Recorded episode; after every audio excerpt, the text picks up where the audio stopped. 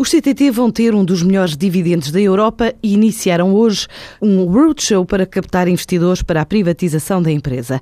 A política de remuneração definida hoje garante aos CTT o estatuto de ação com melhor dividend yield do PSI 20 e são títulos que vão ter uma das 10 taxas de rentabilidade dos dividendos mais atrativas da União Europeia.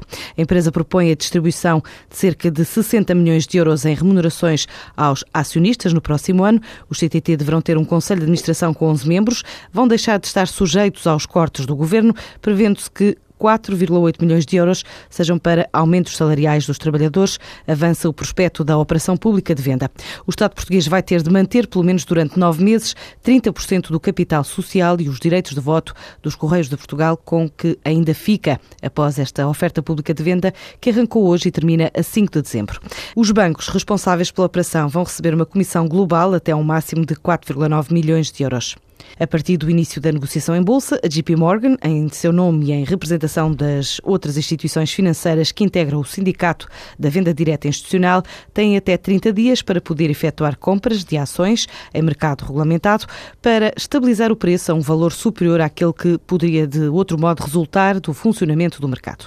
O BPI vai aumentar a linha de apoio a empresas inovadoras para os 160 milhões de euros. A linha lançada há sete meses apoiou já mais de 55 25 empresas e, com este reforço, passa a ser a terceira maior assinada pelo Fundo Europeu de Investimento na Europa ao abrigo do Risk Sharing Instrument. A luz verde surge após o BPI assinar com o Fundo Europeu de Investimento um alargamento então do valor da linha no âmbito do acordo de garantia entre as duas instituições financeiras, com o objetivo de apoiar o financiamento a empresas com menos de 500 colaboradores e que apostem na inovação.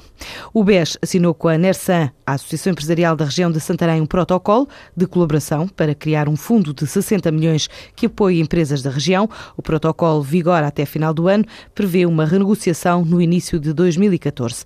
Este fundo destina-se a apoiar a tesouraria, a aquisição de matérias-primas, o investimento e a exportação, também criação de novas empresas e microcrédito. O acordo diz estabelecer condições de acesso favoráveis a soluções de financiamento e disponibiliza um gestor bancário para lidar apenas com os processos ao abrigo do protocolo, entre outras propostas. A carreira primeira era transmontana voltou à casa de partida. A expressão é do autarca de Vila Real. A ligação foi financiada durante 15 anos com fundos comunitários e com base no isolamento da região. O Executivo suspendeu os voos em novembro de 2012, alegando que a Comissão Europeia se opunha a esta solução e que tinha de estudar um novo modelo de financiamento. Para o autarca estão em causa benefícios deste transporte para a área do turismo e até nas relações com as instituições de ensino superior da região, uma vez que muitos docentes se deslocam ao território por via aérea.